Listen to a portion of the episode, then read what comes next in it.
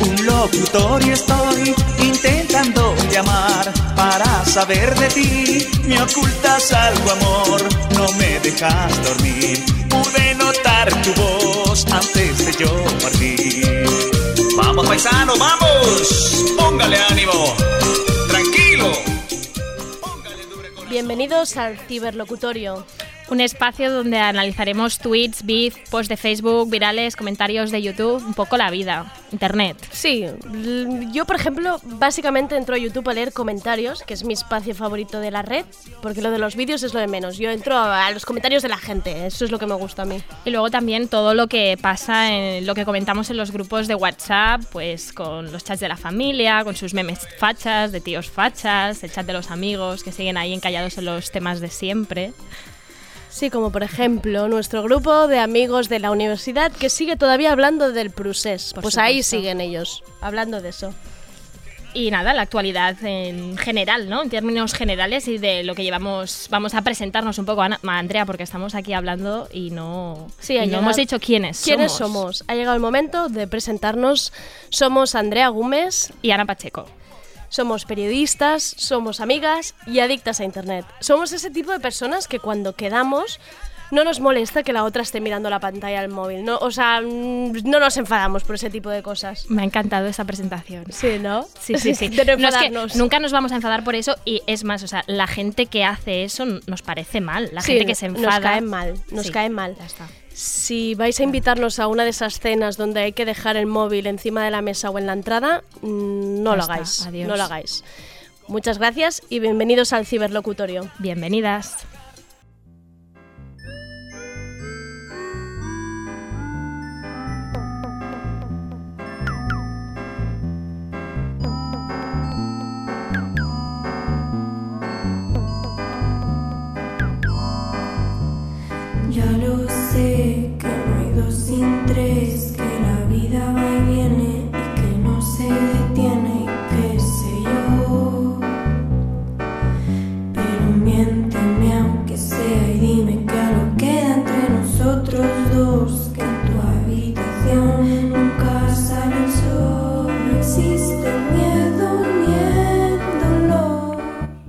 Con la Rebe y esta versión de Alejandro Sanz empezamos el programa propiamente. Si no conocéis a la Rebe, os la recomendamos a tope. Buscadla en YouTube, en Instagram, donde sea.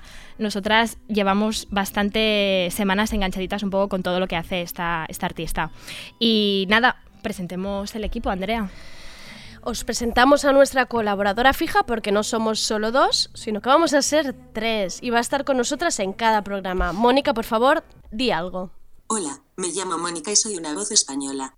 Gracias, Mónica. Exacto. Mira, Andrea, al menos eh, hay que decir que no estafamos a la gente. Si no hay dinero para pagar a las trabajadoras, se dice y punto. Mónica al menos nos hace este servicio. Realmente, puestos a no pagar a la gente, mejor no pagar a un robot. Me, ojo que no nos estén cogiendo ideas los de Globo o incluso te diría mucho mejor no nos cojan ideas los de Playground. Calla, ¿eh? calla, calla. Seguro que ya hay prototipos de robots en algún armario y que ya han hecho sus cuentas de cómo multiplicar por mil sus beneficios sin, sin nosotras. Y es que no somos nada como humanos y van a venir Mónicas. Van a venir Mónicas, van a venir robots. Ojo, robots en patinetes eléctricos. ¿eh? Lo dejo ahí una idea para que los que estéis escuchando, los entrepreneurs estos, por favor, no. cojáis ideas. Y bueno, Mónica es la encargada de hacernos un resumen de todas las cosas que más nos gustan o más estamos a favor esta semana. Lo podríamos llamar como el editorial de la semana y está leído por Mónica. Mónica, adelante. El Twitter Valorente dice, por favor no seáis trepas en la vida, sed otras cosas, ser un trepas feísimo y además se nota siempre. Y Tarandur dice, es la resistencia el hormiguero para fans de Rick and Morty. Nos ha encantado todo Foba cuando dice, habrá algo más incómodo que ir a una entrevista de trabajo para algo precario y tener que fingir que estás ahí porque eres una persona dinámica, amable, simpática, que le encantan los retos y trabajar en equipo, pero también se las apaña sola en vez de gritar que necesitas comer. Y Andrea Valverde que tuitea, hay alguien que ha programado un algoritmo para que a las post embarazadas nos muestren apps para perder peso, y me parece bastante jodido porque me recuerda que nuestros cuerpos no nos pertenecen, están al servicio del patriarcado. El tuit de Amor y Fuerza dice, la masculinidad también es lo que hace que mi amigo de Erasmus sea incapaz de deciros echo de menos y tenga que recurrir al impersonal y mucho menos frágil se os echa de menos. Y para acabar gringa vieja, ¿sabéis quién no se queda nunca sin curro? La gente de mierda.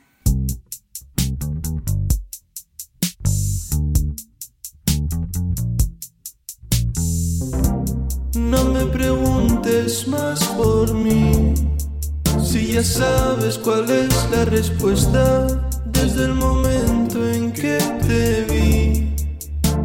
Sea lo que hoy ya me propongo ser de ti, una víctima casi perfecta, yo me propongo ser de ti. Un volcán es un mal común. Y así como ves, estoy viva. Creo que empiezo a entender que nos deseábamos desde antes de nacer.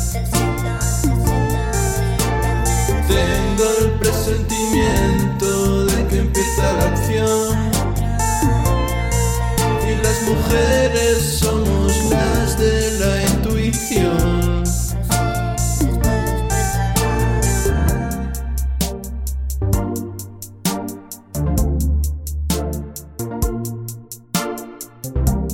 Y yo te propongo un desliz.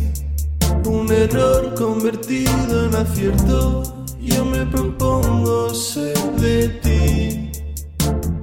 Un volcán y el amor tal vez es un mal común. Y así como ves, estoy viva. Pues con la gente de mierda y con Daniel Daniel versionando las de la intuición entramos en la siguiente sección. Pero primero queremos hacer una pausa antes de seguir, que es que la Rebe y Daniel Daniel son recomendaciones de Dani Cantó, que es, es maravilloso, y flores y abrazos desde Un aquí a Dani. desde aquí a Dani. eso. Y volvamos a sobreanalizar tweets, que es algo... Sí, este es el nombre de la sección, que se llama Sobreanalizando Tweets, porque nos encanta darle vueltas a los tweets a nosotras. Claro, eh, me parece algo precioso, legal. Se puede sobreanalizar un tweet Se que puede, ha escrito otra persona, intentar entender qué es lo que nos está diciendo. Eh, la de capturas de tweets que nos hemos enviado tú y yo, Andrea, para intentar llegar al kit de un asunto en cuestión. Es un guilty pleasure ese. Y yo hay días que llevo pensando en uno en concreto que, que- que- que no sé exactamente lo que quiere decir y me vais a entender porque hay como muchos detalles que quedan abiertos y os lo voy a leer. Es de Jumbiv y luego vamos a, a reflexionar. Reflexionemos reflexionar en en torno torno al a él.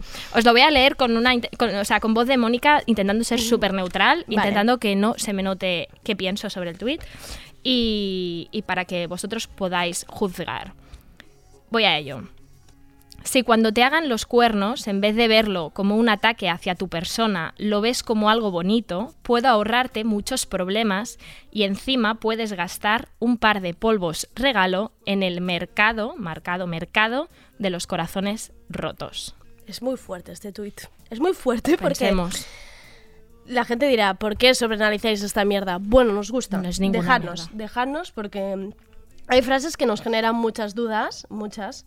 Y es, por ejemplo, a mí no me gustaría pensar que cuando habla de los polvos regalo, estamos hablando de polvos venganza. Porque me da la sensación que es como si estuviéramos ante un contador, ¿no? Como una competición, que no me gusta nada pensar en el amor como competición, y es como te ponen los cuernos y con ello te viene un Smartbox de polvos, en plan, úsalo cuando quieras, un. Smartbox de polvos gratis. No me no no. Claro, o sea, para mí la- hay dos cosas que son la movida de los polvos regalo, que ahora voy a ello, y el mercado de, lo cor- de los corazones rotos, que es como, quiero entender, necesito entender qué es el mercado de los corazones rotos.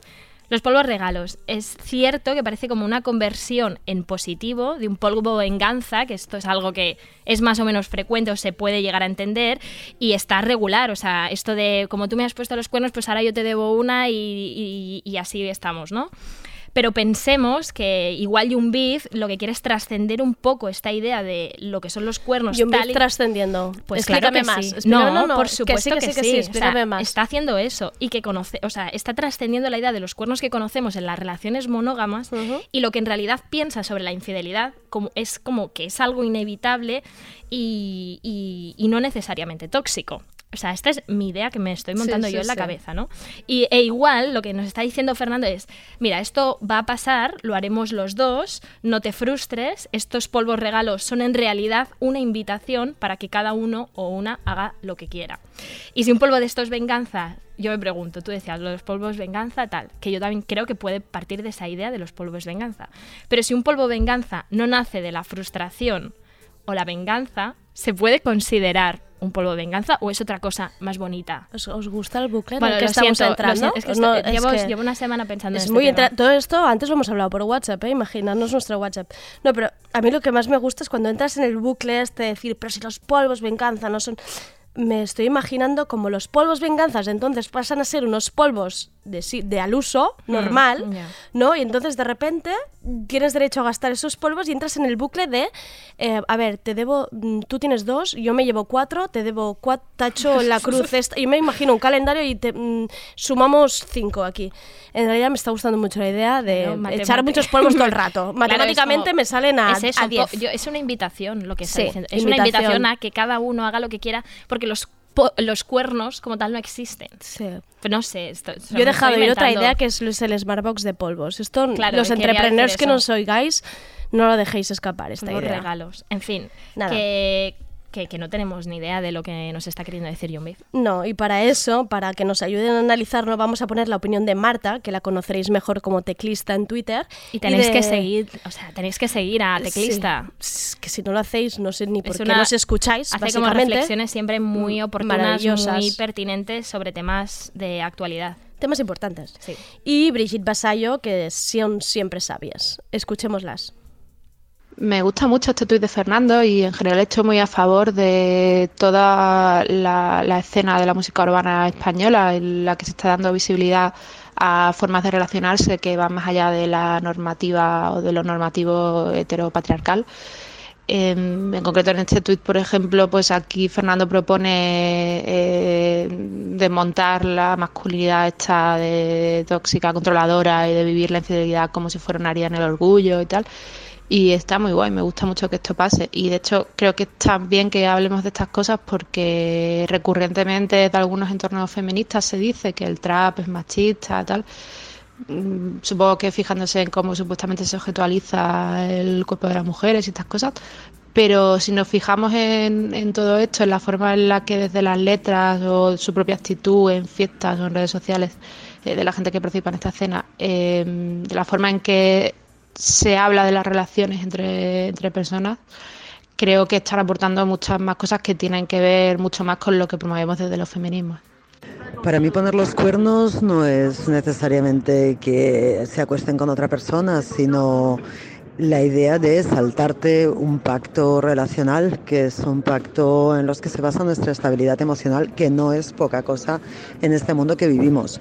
Y si el pacto es de exclusividad sexual, pues es ese, pero sea cual sea, a mí cuando cualquier persona de, de mi red afectiva pues se saltase un pacto serio, pues yo qué sé, que me mienten o que yo qué sé, pues las cosas que tengamos, pues nunca me lo tomo muy bien, la verdad, nunca me hace mucha gracia. Y bueno, eso se ve y se repara y se tal, pero no, no, nunca me hace mucha gracia. Otra cosa es que consigamos entre todas, entre todas, dejar de poner tanto peso en la sexualidad precisamente para poder recuperar nuestra sexualidad. Pero eso ya no sería poner cuernos. Maravilloso el debate que nos está abriendo la Vasallo porque sobre qué es exactamente poner los cuernos me resulta muy interesante. Em, recordemos Brigitte Vasallo que tiene... Que era la segunda, de la, la primera Sí, ha sido Marta Teclista. segunda es. Vasallo. Tenemos el libro en las librerías, lo podéis ir a buscar todos, Pensamiento monógamo, terror poliamoroso, muy interesante. Y es me, me interesa mucho el tema que abre, que es qué narices es la infidelidad, porque otro día ya hablaremos de este tema, pero ¿qué es peor? ¿Follar con alguien una noche loca en Apolo o enviarte mails cargaditos de confianzas y ternuras. O sea, esto es un tema que Ana y yo lo debatimos mucho y, lo, dejamos para otro día para otro programa y lo apuntamos. porque nos encanta además a mí me ha, me ha, interesado mucho de, la, de los dos audios que nos han enviado Marta Teclista y Vasallo me gusta el apellido Marta Teclista me encanta creo que se lo, se lo dije por WhatsApp le dije Marta ¿cómo te llamo? Teclista Marta, Marta, ¿tienes? Marta Teclista claro y me dijo Marta Teclista pues perfecto Marta, de te Marta Teclista y la Brigitte Vasallo me parece que hay que, que tienen entre, que entre las dos interpelan de una forma muy guay porque añaden como matices bastante interesantes eh, la, para la Vasallo, en base un poco a los audios que nos han enviado, ¿eh? los cuernos son el resultado de un pacto roto, o sea, de un engaño y que de ahí hay que reponerse uh -huh. y normalmente pues un poco de la mierda cuando te sí. pasa esto y que no hay margen para ver unos cuernos como algo positivo y en cambio la, la visión de teclista también era muy guay porque en realidad nos da también pistas súper interesantes de lo que podrían ser otras formas como más flexibles de entender las re relaciones afectivas que no sé si es por la línea en la que va Fernando o qué. O sea, para mí no lo, sigue, sabemos. no lo sabemos. Seguimos sin saberlo. Me encanta que sobreanalizar un tuit vaya de esto, de vamos a hablar de este tuit todo el tiempo que haga todo falta hasta que no entendamos nada porque el autor no está aquí con nosotras, con lo cual no pasa nada. Eh, vamos a por dos opiniones más. Sí, vamos a escuchar qué opinan Marcelo Criminal y de nuevo Teclista con una segunda opinión. Y ahora vamos a hablar sobre el misterioso es que este... mercado de los corazones ¿Qué es esto, rotos. ¿De qué, qué se referirá? Escuchémoslo. Y el mundo de los sentimientos también se rige por una lógica capitalista, como parece que piensa Beef, entonces que te pongan los cuernos no es una cosa personal, sino que es simplemente pues una parte más de, pues, de esta lógica neoliberal. Y además puedes aprovecharlo porque puedes mmm, descambiarlo, pues, metafóricamente, entrando en el mundo pues, del, de la autocompasión y los excesos que esto puede conllevar, depende de ca cada uno cómo se lo tome. Solo hay una cosa que me chirea este tuit, que es cuando dice lo del mercado que bueno, entiendo por dónde va y que no es literal, pero me recuerda que cuando estamos dinamitando las formas tradicionales de relacionarse, la pareja, la familia y tal, es necesario poner mucha atención también en construir redes de cuidados que sean sólidas, ¿no? Podemos ir de pareja a pareja teniendo relaciones abiertas o libres, pero a la vez hay que construir eh, relaciones de compromiso para, para estar cuidadas y para no quedarnos solitas en la vida. Es que claro, es que claro, vayamos al mercado de los corazones rotos. O sea, es que a mí esta, este, esta segunda parte del Twitter era la que más me, me, me, me, me preocupaba. Me, sí, te vi muy preocupada con, esta, ya. con este tema del mercado. Por, claro, porque la palabra mercado casi nunca es una palabra muy guay y menos para hablar de afectos. O sea, ya. mercado de los corazones rotos, ¿qué me estás contando?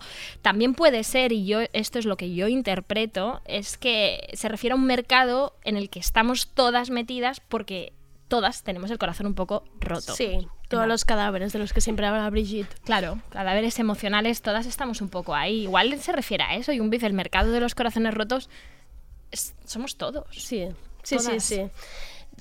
Yo también creo que el corazón roto lo vamos a tener igual, haya cuernos o no, haya sexo o no, y lo importante es que nos cuiden y que nos cuidemos entre nosotras me ha dejado un poco blanda este tema, ¿ya lo yeah. ves? Y es raro, ¿eh? Yeah. Es raro, yeah. mí es raro. Y creo que tampoco hay que romantizar tanto el que nos hagan daño y el que haya unos no cuernos. Está, es que no, no, no lo estamos entendiendo, no está romantizando ya, los no cuernos. lo estoy interpretando bien. No, Perdón, bueno, Fernando. no lo sé, yo qué sé. Desde aquí, los, o sea, vente, vente al programa y nos lo cuentas. Eh, el caso es que vamos a acabar eh, este tema de sobreanalizar un tuit porque creo que sinceramente no da para más eh, sin el autor del tuit, claro.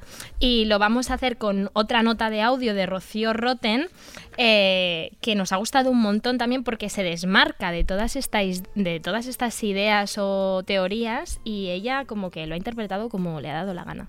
Y me encanta.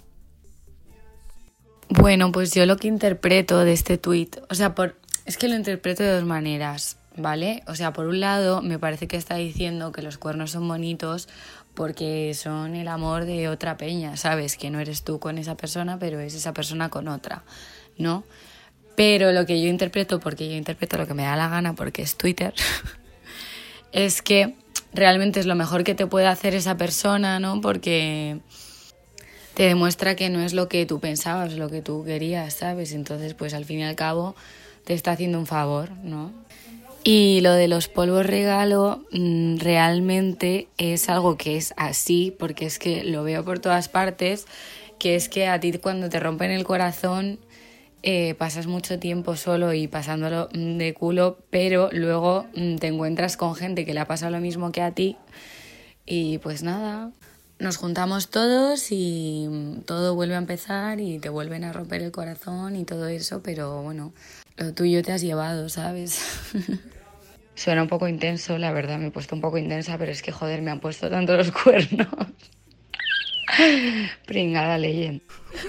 es que es maravillosa. Por favor, Rocío. Rocío es maravillosa. Sí, vamos a hacer como unas, unas camisetas con la frase interpreto lo que me da la gana, porque es Twitter. Es que debería ser el lema del programa, pero es que es Ya lo has maravilloso. inventado ella. Sí. Y bueno, pues nada, hacer un llamamiento a Fernando, que Otro. cuando puedas, sabemos, una cosa Fernando, sabemos que tienes puesta todo el día la radio del Primavera Sound y la estás escuchando todo el día, entonces cuando nos oigas, pues nada, que nos expliques el tweet cuando puedas, cuando tengas un rato. Claro que seguro que hemos dado, nos estamos acercando a lo que nos quiere proponer. Sí, con todas estas con las ocho ideas. vías, ocho vías que hemos, abierto un montón de muchas vías, debates, muchas vías. claro, es muy interesante. Y vamos ahora sí a abordar la segunda parte del programa con una mesa de debate que hemos preparado para hablar de uno de los temas que más hablamos últimamente y que es recurrente en, en cenas, meriendas, Y vermuts fiestas, con amigas, todo. fiestas y también también fiestas, sí. También fiestas. que es la maternidad.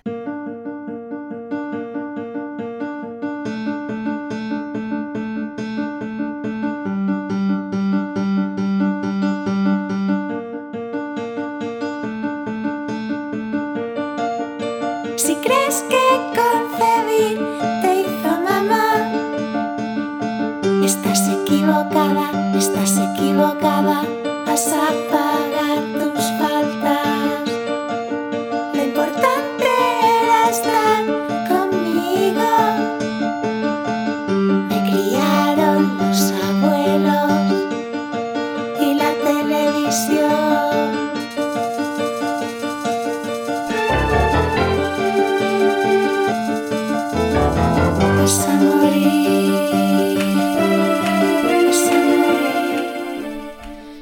este tema de tirana iniciamos la parte donde nos ponemos un poco más serias y vamos a empezar el debate sobre la maternidad. Eso, eh, bueno, lo último es Pablo Casado, que dice que nosotras tenemos que sostener el sistema de pensiones con nuestros, perdón, coños, aunque no queramos tener hijos. Me O sea, encanta escuchar Pagamos qué las dice Pablo pensiones. Casado. ¿Qué dice Pablo Casado? Cada vez estamos más cerca del cuento de la criada, esta preciosa serie. Y lo peor es que lo mejor de todo es que no es broma. O sea, nosotros podemos hacer tweets, memes, imbecilidades, pero es que él no lo está diciendo en broma. Va muy en serio. Eh, Mónica, alivianos un poco este momento y explícanos qué ha dicho Twitter sobre esto. El tuit de Kat acerca dice, ¿te apetece subir a mi casa a tomar una última copa? Sé sincera conmigo, tú lo que quieres es consolidar el sistema de pensiones. Sí, consolidemos el sistema de pensiones Gracias, mientras, Pablo. mientras lloro. Eh, gracias por, por hacernos volver al medievo, Pablo. Eh, muchas gracias por todo. Y nada, vamos a empezar la mesa redonda con tres perfiles distintos, con tres mujeres que nos van a contar sus historias más personales desde un punto de- desde su propio punto de vista, que será sobre ser madre, no querer serlo o simplemente no poder serlo. Ahora hablamos con ellas.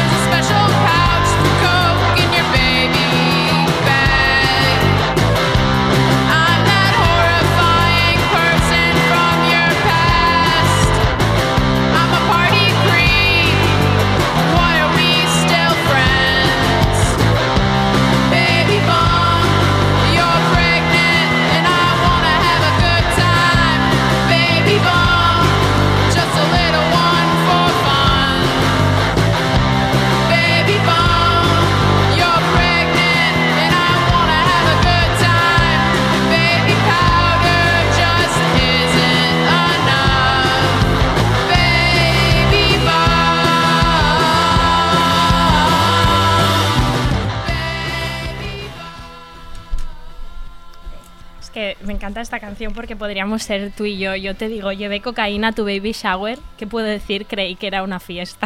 Esto es- no sería nunca mi baby shower, pero, Pero bueno, tú has ido a muchas baby showers. Sí, Ya. realmente sí fui a una donde realmente era todo azul cielo, excepto eh, el rojo de las cervezas que tuve que pedir que por favor me compraran previamente.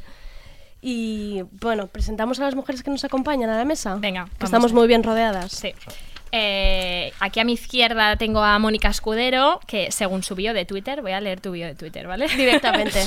es coordinadora del comidista, DJ y además madre.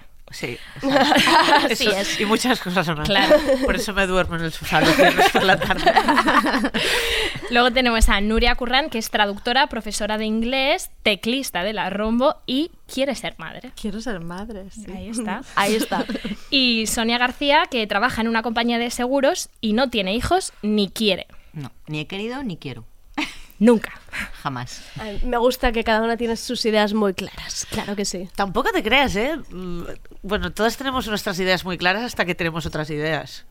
Creo, ¿no? O sea, yo soy madre, pero Mm. no siempre quise ser madre. Ah, Claro. Interesante. Claro, no, todos, bueno, me gustaría pensar que todos vivimos una evolución constante como personas. ¿no?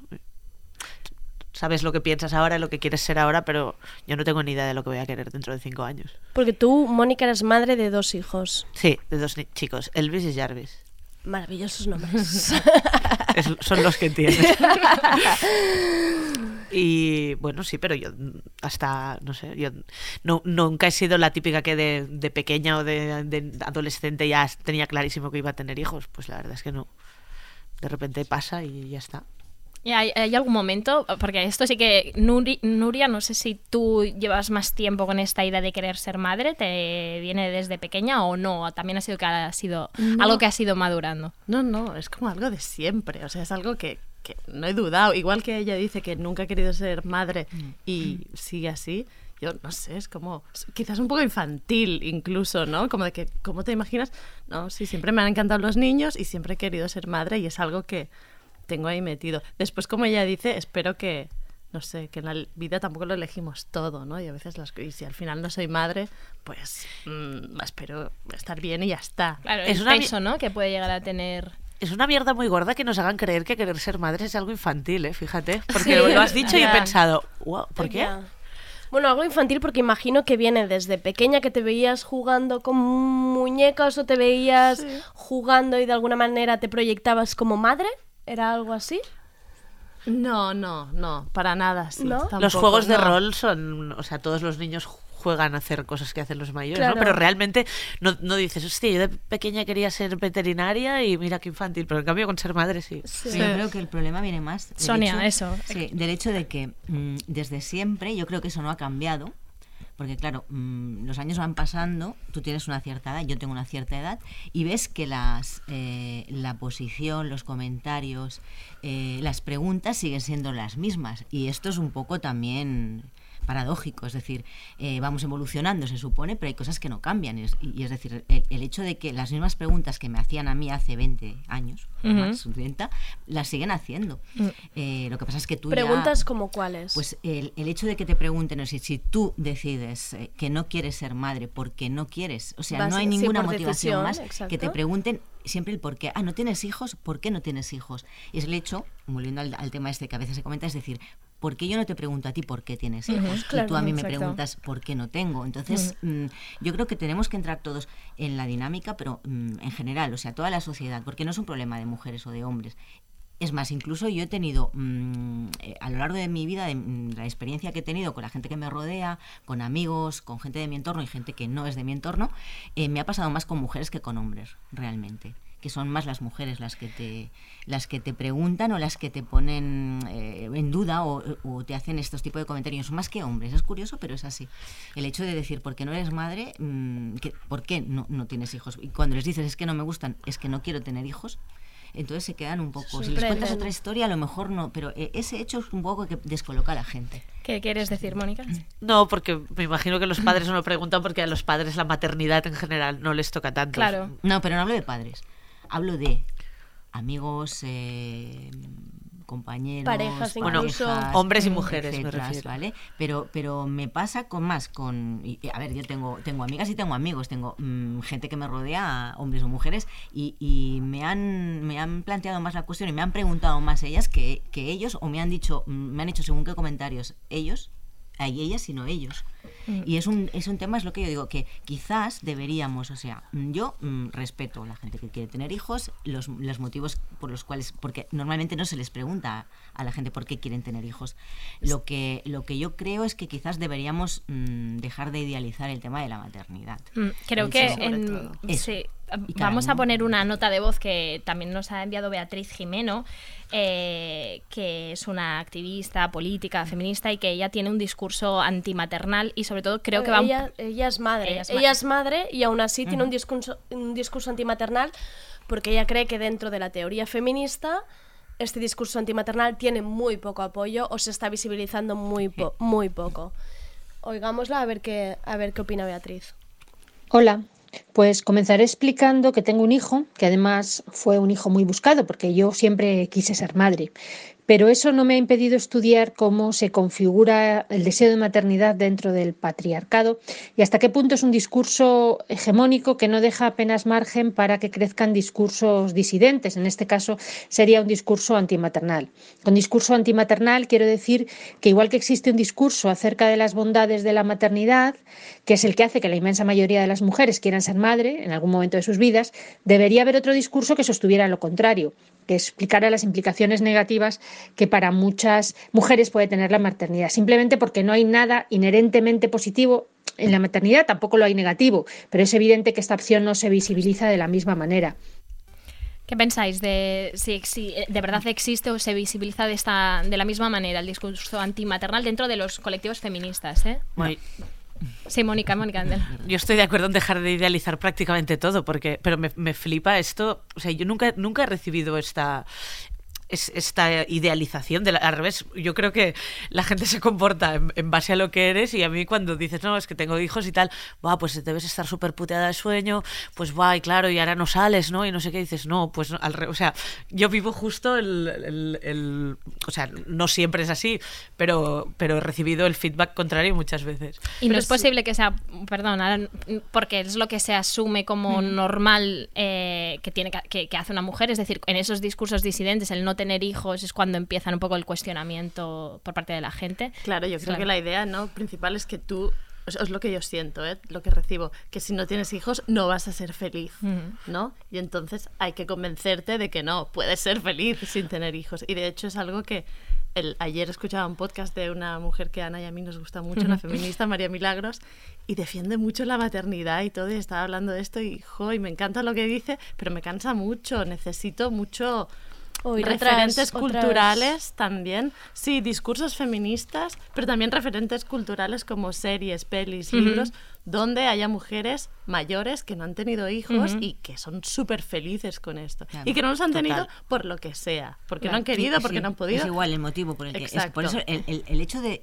Cuando yo hablo de, de, mm, dejar de idealizar, hablo de esto precisamente. Es decir, el hecho de decir, tú puedes ser mujer sin tener hijos por los motivos que sean, porque no quieres, porque no puedes, lo que sea, sin que nadie te cuestione o te pregunte eso. Pero el, el tema es que, que- que- que siempre se, se pregunta, se cuestiona eh, el- este lado. Es decir, nadie le pregunta a nadie, es que tienes hijos tres, ¿por qué? Porque la gente, si yo, yo lo he probado, yo he probado hacerlo. Y le digo, sí, ¿por qué tienes hijos? Y entonces, claro, me miran como diciendo, como tú que no tienes hijos, me preguntas a mí por qué tengo hijos, cuando es la cosa más normal y más natural del mundo. Y yo me he encontrado respuestas de todo tipo, desde lo que dice ella. Em, pero claro, es que tu vida no puede ser la misma. si llegará un momento que tú no te sentirás realizada. Tú como mujer, tu parte maternal impedirá que que, no- tú seas así, claro. o que ya te llegará, ¿no? Que a veces Sí, esto te dice claro, mucho. te ya no, te no llegará el que llegue que el famoso reloj que estamos todos esperando. Es el, el maternalismo, ¿no? Como paternalismo. Sí, exacto. O el te tema de que hablamos, el, el reloj biológico. Entonces, hay, tiene que salir alguien a decir, si el reloj biológico no existe, es que no existe. Eh, Eso, eso es una es una falacia o es una leyenda urbana, no sé, es que no sé cómo decirlo, no existe. Entonces la gente lo usa para hablar de eso, es decir, simplemente tú deseas tener hijos o no, o los tienes por cualquier motivo y no y dejas de tener o no los tienes también por cualquier motivo válido. Yo voy a, por retomar esto del reloj biológico, hay una parte, por ejemplo, en el caso de Nuria, ¿no? Y me incluyo yo también, yo quiero ser madre. Hay el, el reloj biológico puramente biológico sí que existe y es nuestros cuerpos que si están o no preparados para ser, para ser madres, ¿no? Y cómo a veces se retrasa esa maternidad aunque nosotras no queramos, ¿no? Como que se retrasa por motivos ajenos que precariedad, por precariedad, inestabilidad crisis, es decir, por- yo ahora tengo 27 años, eh, sé que estoy como en mi época más, más fértil, cada, cada mes me lo recuerda mi regla y, y sé que en algún momento esto se acabará, ¿no? Y ahí me pregunto yo, y, y vamos a tener una nota de voz también eh, que va en un poco en esa línea, si la precariedad o la crisis actual también está retrasando en cierta manera la posibilidad de hacernos madres a las que queremos ser madres. Oigamos a Noemí López Trujillo, que escribe en medios como El País o El Diario y además escribe un tema que nos gusta mucho, que es como cumplir 30 con ganas de ser madre y trabajo precario. A ver qué nos cuenta. Y luego pienso mucho en este tipo de lemas de- del tipo mi cuerpo, mis decisiones, pero la verdad es que de algún modo un presente de precariedad, de incertidumbre, está legislando y está marchitando nuestras expectativas y nuestras decisiones. Entonces, están, o sea, en- yo vivo la maternidad como algo que ya me están embargando, porque nos están embargando nuestros deseos futuros a costa de una hora que debería ser nuestro, pero que no lo es. Claro, Sí. esto entiendo esa parte de no existe el reloj biológico como entendido como este instinto maternal que nos dice, no, ya te llegará, ya verás cuando seas mamá, qué feliz que eres.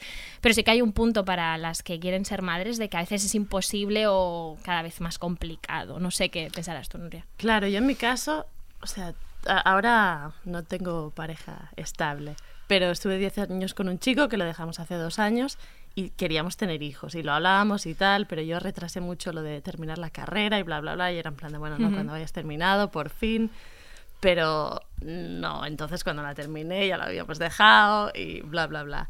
Y un día el tío incluso me lo dijo, en plan, muchas veces he pensado que tendríamos que haber tenido Nos quedó hijos". pendiente, ¿no? Sí, Tarea pendiente, sí, check. comentario raro, desafortunado, pero, pero sí, joder, tiene mucha, mucha razón la chica de la nota de voz, que, que, que más da, ¿no? No has terminado la carrera, tienes un trabajo de mierda.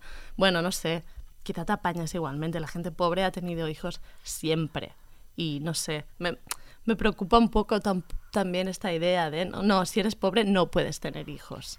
O sea, no, sí, ¿por qué no? Joder, no sé, ya me apañaré. Y luego si decides no tener hijos precisamente porque crees que tú... Entonces te recuerdan que, bueno, que tus padres tampoco es que fueran ministros cuando te tuvieron a ti, ¿no? Y que bueno, Claro. que salieron adelante. Pero la idea, el, el- el tema es, ¿es malo no querer simplemente salir adelante? Mm, ¿sabes? Claro, nunca es el momento, Siempre hay pero alguien... nunca es el momento, pero siempre es el Cuando momento. eres a una vez. mujer siempre hay alguien diciéndote algo que haces mal. Claro, o sea, todo el rato. la sensación, eh, oyéndose a las tres con tres perfiles muy distintos, es siempre el tema de la maternidad, sea no maternidad o maternidad, siempre está relacionado con la culpa. Si eres madre por mala crianza, por madres arrepentidas, porque no lo estoy criando bien, porque estoy haciendo la lactancia, ¿no? Cuando no eres madre, porque no eres madre, siempre hay un, un humo de culpa que nos está planeando encima y no deja ni a unas ni a otras tirar hacia adelante. Al final es un tema, si, si vas más a, a profundizas más, al final es un tema cultural, religioso y muchas cosas más. El tema de la culpa al final se refleja sobre la maternidad como se puede reflejar sobre otros muchos temas, pero al final es eso, ¿por qué hay que buscar una culpa o un motivo, una razón? Os lo comentaba ya antes. A- al final yo creo que es, una, es un tema de decisión personal.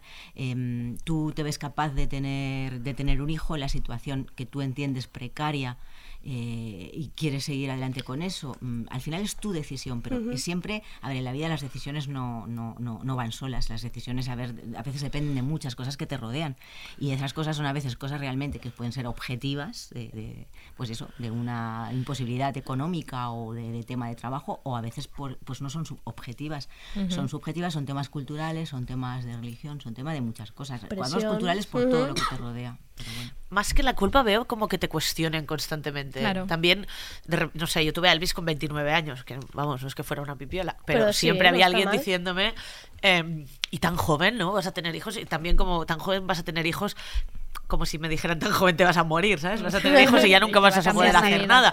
O sea, te vas a tener que quedar todo el día en Mm. casa vestida de Handmaid's Tale y, y criando, criando niños como, no sé, como Sí, si no hubiera nada más que hacer.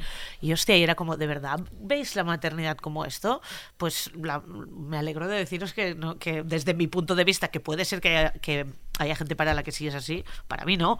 O sea, ya está. Pero siempre hay alguien cuestionándote, hagas lo que hagas. Si no tienes, porque no tienes. Si tienes, porque tienes. Si tienes tarde, porque tienes tarde. Si tienes pronto, porque tienes pronto. Siempre ha- habrá alguien dispuesto como casado a legislar en tu útero, que eso es la, Exacto. es la hostia. Y que, y que eso no- y que se- el cuestionamiento es hacia las mujeres y nunca es hacia Por los supuesto, padres por supuesto. que pueden tener como mil formas o mil tipos de paternidades. O claro. compartida entre todos, Claro. ¿no? O sea, que ya no solo con, con los padres, sino con tus colegas, con Claro. la gente con la que trabajas, con, no sé, Eso los es muy, el- eso es súper importante, los tejidos, las redes, Claro. Ujú. la- Claro. las redes sociales de verdad, o sea, las redes que tú te montas Sí. con, con la gente que te rodea, se- son para mí muy importantes cuando y no y no siempre, o sea, no me refiero a con otros padres, ¿eh? yo no, mm, o sea, sí que tengo amigos que tienen hijos, pero son amigos que tienen hijos, no redes de padres, pero sí que es importante tejer una fam- bueno, es, es importante para todo, ¿no? Pero tener una especie de familia eh, buscada que, que- con la que en la que apoyarte, que se apoye en ti, que en la- con la que, que, pues que esté allí. Bueno, y esto también para mí, o, y con que hablabas, ¿no? El coste real que tiene la maternidad, más allá de los cuestionamientos. Eh, eso, hay muchas estadísticas que, que apuntan a que a partir de los 30, hasta los 30 años, las mujeres y hombres tenemos sueldos similares y es la maternidad realmente lo que, lo que genera esa gran brecha salarial y que luego va pues eso, a, a llegar al, al denominado techo de cristal. Ahí empieza o la jornada reducida que se pilla la madre porque el sueldo es más bajo, eh, ahí es donde se empieza como a acentuar esta gran diferencia. No sé a vosotras, eso, me interesa mucho también esta opinión de no madre, no madre, que ya estáis como en trayectorias profesionales, si creéis que la maternidad o no maternidad os ha afectado eh, de alguna forma en vuestras trayectorias profesionales. Bueno, yo, claro, en mi caso, mm, eh, obviamente no. El tema de la no maternidad. Yo estoy, por ejemplo, estoy rodeada de gente donde trabajo. eh, la mayoría, bueno, estamos repartidos. Realmente en este, en, en este caso estamos repartidos. La mayoría de mis compañeras tienen hijos. Muchas tienen jornada reducida. Mm, Y lo que sí que es verdad que últimamente, cosa que antes no pasaba, veo compañeros que se están cogiendo, están repartiendo el tema de la... Y me hace mucha gracia porque a veces vienen comentarios y decir, bueno, mm, fulanito se ha cogido la, la baja por maternidad y tal, ¿no? y como extrañados y Como tal. una anomalía, ¿no? Una pero, pero las mismas compañeras, entonces los medios digo, a ver, si estamos haciendo este discurso, somos nosotros mismos los que cuando estamos haciendo esos comentarios, eh, mm, hablemos de ello con, con naturalidad, porque ahora está pasando, Ujú. hasta hace un poco, poco No tiempo, y a veces lo digo a las compañeras, no se dan cuenta de hacer es- que hacen esto. Bueno, lo tenemos súper interiorizado, ¿no? Mm, También. Sí, ese es el tema. que yo No sé si te habrá pasado a ti, Sonia, pero lo que me ha pasado a mí últimamente en el trabajo, incluso de llegar a plantearme de mentir de que quiero, de que soy madre. De, un- de una estoy planteándome mentir de que soy madre de una niña de un año y medio. A partir de ahora lo voy a decir porque veo en mi entorno de trabajo que es como, uy, perdonar, es martes. Tengo que irme a las 5 porque tengo que ir a recoger a la niña que hace piscina. Y yo es como, ay, perdonar, yo me tengo que ir porque mis amigas están debajo esperándome con una birra. O sea, yo por- es como que es más legítimo, ¿no? Mis amigas también me esperan con birras. ¿eh? Sí, no, no, no, No con, se acaban las birras con esto no, No, quiero decir, no, quiero decir a las madres que no salgan a las exacto, de- 5 de a un caso buscar. de que yo también tengo, por suerte, pero, pero hay una- un gran porcentaje de gente, es lo que digo, que ellos son, y claro, tú dices, bueno, pues a veces, a ver, yo llego a un momento, como llevo muchos años en esto, y llega un momento que también desdramatizas y haces lo mismo. Yo había, hacía, hacía años que hacía una broma, también decían aquello de lo típico, es que quien tiene niños, las vacaciones, no sé qué, no sé cuánto, y yo a veces llegaba... Es como que es decía, más "Oye, legítimo sí, pedírselo, ¿no? Y decía, perdona, digo, es que me acabo de adoptar dos niños para, Sí. para ponerme las vacaciones de, de este año y luego ya...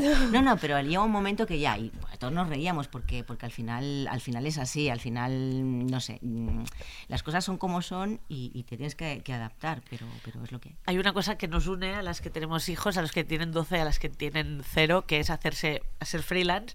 Y entonces te aseguro que, Que ser madre no no, hay- afecta no hay para nada. piscina, ni pilates, ni exacto, cervezas, ni nada. Bueno, sí, cervezas haber.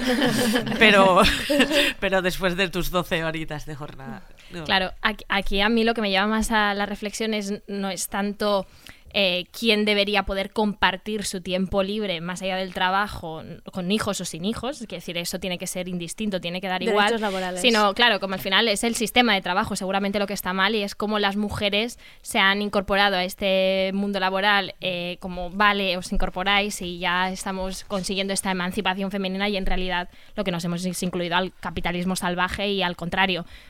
Si trabajas más horas y tienes hijos, perfecto. Y si no te haces la baja de maternidad, genial. Y esto es Claro. como el símbolo ¿no? de una mujer empoderada, cuando debería ser todo lo contrario, ¿no? La vida o los cuidados. Es que de entrada el concepto conciliación familiar ya es una puñetera trampa. O sea, Claro. debería ser conciliación con tu vida Con la personal. con tu tiempo con la vida Sí, social. Y eso ya está generando Claro. como una especie de, de Pero creo que enfrentamiento ese es otro entre... discurso que va más allá del Claro, tema de maternidad. Claro, hoy, ¿no? Claro, pero Claro. por eso que, que, no sé, jamás se me ocurriría decir tengo que ir a buscar a mi hijo a la piscina, yo que sé, a no ser que, no sé, su padre acabara de tener un accidente o algo así, pero también el concepto este de que solo las mu- de que Mm, las mujeres somos las Claro. responsables de que el niño salga de la piscina y no sé qué, y no sé qué cuántos. Mm. Creo que una buena manera de, de empezar a hacer algo por, por una nueva sociedad es, es que esto no sea así, o sea, Claro. la mater si, si, si tú has compartido este viaje con otra persona, se comparte del todo. Claro. O sea, es así. Y, y no tienes por qué llegar tú, que esto también está, lo, lo, lo decimos, pero no siempre lo interiorizamos. ¿Sabes? Es que parece que al final el, tu hijo, la última responsabilidad es tuya, y no. Claro. Es- o sea, no, empecemos a asumir que no y que y, y nos irá todo mejor a todos. Ya. eso es un problema que se ve mucho en la. Yo que lo observo desde fuera, observadora objetiva, porque claro, lo veo y lo veo con gente, con amigas, compañeras y tal, que muchas veces yo les digo, les digo, pues tú te, estás- te estás dando cuenta de lo que estás diciendo, por ejemplo, no, es que voy a ir yo al, a- al colegio tu día porque es que él no se va a enterar. ¿Por? Claro. Y entonces, claro, a veces las dejas así como diciendo, no, porque yo digo, pero si él es su padre o es Sí, su sí. madre, él se enterará. Porque no, es que yo ya me enter- No, es que él se enterará, tú piensas que tú eres la única que sabes. y que te Totalmente. puedes La enterar. última Esto es como mi madre cuando decía, no, mi Claro, padre no exacto. sabe hacer la cama. Sí, es como llevas total. 40 años Yo también diciendo que tú lo haces mejor. Tengo amigas ¿no? que creen que su marido es capaz de programar un- algo y no hacer una coleta. Sí, sí, sí, Claro. como flipantes, O de combinar el, el pantalón con Claro. la camiseta. Bueno, y- como si fuera- y como si fuera un drama. Exacto, que vaya descombinado ese día, no Habrá Esto lo oigo yo y a día de hoy lo, lo sigo oyendo. Y, claro, me deja un poco, no sé, me fascina un poco porque digo, no os dais cuenta, pero es lo que dice ella.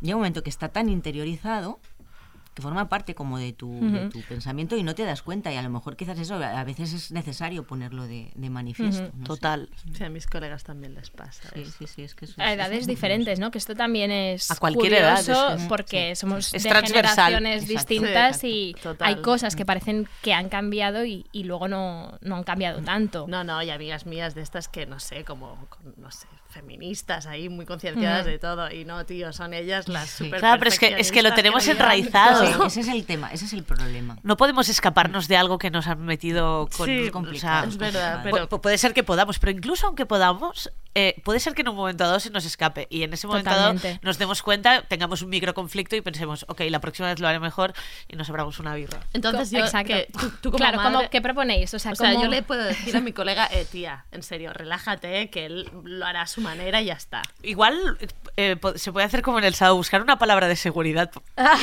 porque decirle, enfrentarle directamente a este conflicto igual le hace un poco de cortocircuito y pero, pero un día que cuando estés con alguien que sabes que tiene tendencia a decirle esto, dile, oye, es que a veces, cuando no esté pasando, dile, a veces te veo hacer esto, cuando te lo vea, te puedo decir tal, y entonces tú te das cuenta. Reaccionarás. Y- exacto, y entonces haces como, hace el clic sin que tú le tengas que verbalizar lo Vale, que está haciendo mal. me encanta tener una palabra de seguridad. Yo soy muy, de las soy muy de las palabras de seguridad porque a veces si me enfrentas a mis propias mierdas Es puedo claro. cortocircuitar un poco, Sí, ¿sabes? Y sí. me puedo poner un poco...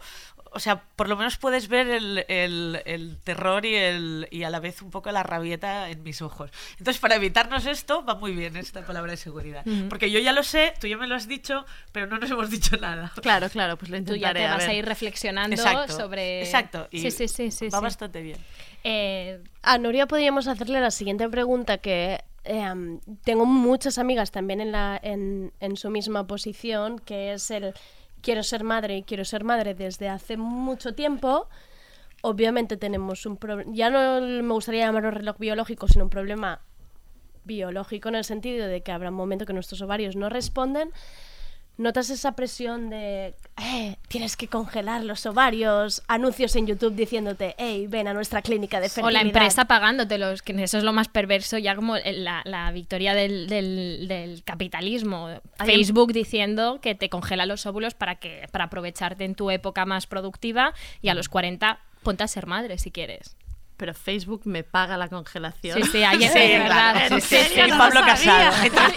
Y Pablo Entre Casado, Facebook y el PP. Cheque de Pa- Pablo, Casado te los congela en su casa. Es- exactamente. vas a su Eso es casa y en real, su ¿eh? congelador. Tiene un te los- arcón. Lo voy a Pero pensar, te eh, a diré, ver, no sé. te diré que lo que, me, lo, que, lo que me preocuparía más de mi, de mi salud a la hora de, de decidir cuando tienes hijos no es precisamente los ovarios que funcionan bastante mejor que, por ejemplo, el puñetero sueño que pasas y lo peor que se pasa cuando Claro, eres más mayor. más mayor Las energías, el, ¿sabes? El- al fin y al cabo los ovarios siguen, siguen funcionando. Pues no sé, anda- o sea, de esto de congelar ovarios es que, claro... Bueno, óvulos. Oh, Ya, ya, congelemos todo. Congelémoslo todo. He dicho varios, congelémoslo Los- todo. los metemos en una ¿Veis que, veis que estáis muy, estoy muy poco informada Y porque me importa. Martín. Pero- No, no, es que paso, paso, paso de Pa- esto. Una colega lo hizo y, mm, no sé, alguna vez que hemos hablado incluso me ha dicho, yo te lo pago, tía, no pasa nada. Pero es que no quiero formar No. parte de un mundo así, ¿no? Si no puedo tener hijos, pues joder, pues quizá no pasa nada. Es otra manera de Prefiero luchar comerciar con, eso. con nuestros Con nosotros, con ¿no? nuestros cuerpos y Están Las problemas. tetas de silicona y los y congelar ovarios. Claro. Necesidades que te generan. Y luego las guarderías, no olvides, porque es que me encanta porque la No, no me maternidad olvido, llega, no. la maternidad, la maternidad a la gente le llega hasta que es un bebito, pues que es que luego No este niño llega a la universidad, no lo Sí, olvidemos. no me olvido. Y el no lo estrés desde la guardería, cuando yo los es- estamos en, por ejemplo, en la oficina y las oigo cuando me, me, me, me llega un estrés a mí que digo, menos mal también, aparte de que no, porque es que es, es, es- es que las guarderías, el colegios de la prescripción, no sé qué, digo, a veces digo, no sé cómo podéis. Esto no- no acaba. Entras en una vorágine, en un bucle que a lo mejor luego ya no te No era una mensualidad de que- cinco meses. Lo que te genera estrés no, no, es esto, lo que no. te genera estrés es tu capacidad para generarte estrés, porque a mí, evidentemente, pagar las cosas cuando no vas bien de pasta o cuando estás más apurado genera estrés, pero genera el mismo estrés. Una, ¿sabes? hijos que no. Claro. No sé, nunca me he sentido especialmente estresada. Bueno, por- pero por- claro, tú a lo mejor es tú, tú que no te No, sientes, claro, claro. pero yo veo a gente que realmente sí, y además te lo dicen. No es que, no es que yo lo perciba, es que además eh, lo percibo. No, no, y sí, lo- no, no, sí, no digo que no lo- Y yo creo que eso ya va con la persona. Exacto, aparte es lo que digo, que en ningún caso digo que lo percibas mal, lo que creo es que la gente se estresa porque, se, porque es gente que se sí, sí, estresa. sí. Y si no, si no fuera por eso, pues se estresarían por otra cosa. Bueno, Probablemente. el, o sea, el debate es amplísimo y yo creo que tiene que eso mucho que ver con los cuidados, quién los hace, porque al final sí que hay un- una parte inevitable que es quién cuida de, de- de las personas a las, las que generamos con nuestro cuerpo, ¿no? Que a veces son o personas externas o los abuelos o las abuelas o nosotras mismas y cómo se compatibiliza todo eso con el trabajo. Eh, es larguísimo el debate, pero tenemos que acabarlo aquí. Así que os Oh. agradezco un montón a Nuria, a Sonia y a Mónica por haber participado. Y Por así- venir. sí. Por venir hasta aquí. Un Sí, placer sí, compartir mesa con vosotros. Igualmente. Las, las cuatro, cinco. Sí. Y nada, acabamos el programa con la siguiente canción que se llama de Juanita y los Feos, que también tiene mucho que ver con la maternidad. Y nada, vamos a ello. Muchas gracias a todo y decir antes que todas estas canciones que han ido sonando en el programa sobre maternidad nos las ha recomendado la gente en internet, porque para eso sirve internet, para recomendar cosas y para consultorio y para hablarnos y para muchas cosas. Que por cierto, si queréis seguir este tema de maternidad en Twitter, ahí estamos, como si estuviéramos como siempre, ¿no? Como Ya, es que inmóviles. se ha en hecho in- corto. ¿Te imaginas que estuviéramos siempre en Twitter como si fuéramos personas ahí dentro, ahí, nos- metiditas bueno, en un paguen, armario? sí. Hay gente, Sí, que lo- hay gente que es así, ¿no? Somos Creo. nosotras, nosotras, nosotras, Pero es que nosotras. es un poco una pecera. Sí, Total. exacto. Sí, los pececitos ahí Sí. Somos nosotras. Sí. Y nada, que muchas gracias por las recomendaciones. Eso, sí, ya está. Que nos han enseñado. Bueno, es que hay recomendaciones muy chulas porque nos han ense- Es que teníamos un lapsus total de canciones sobre De la maternidad. maternidad, Eh, sí. tenía- no, no, No era un o sea, tema que- Habéis suplido nuestras carencias culturales muchísimo y nos habéis enseñado canciones que tenían mucho que ver con otro tipo de maternidades que no eran, pues, pues, eh, pues las que ya conocíamos. un poco. Decir una cosa que la del Hijo de la Luna, la de Mecano, muchas gracias, era la única que conocíamos gracias a los... Y McNamara, no voy a ser Sí, mamá. también, Bien. gracias a los Está 20 bien. tweets con, con esa recomendación. Y nada, hasta el próximo programa. Nos vemos.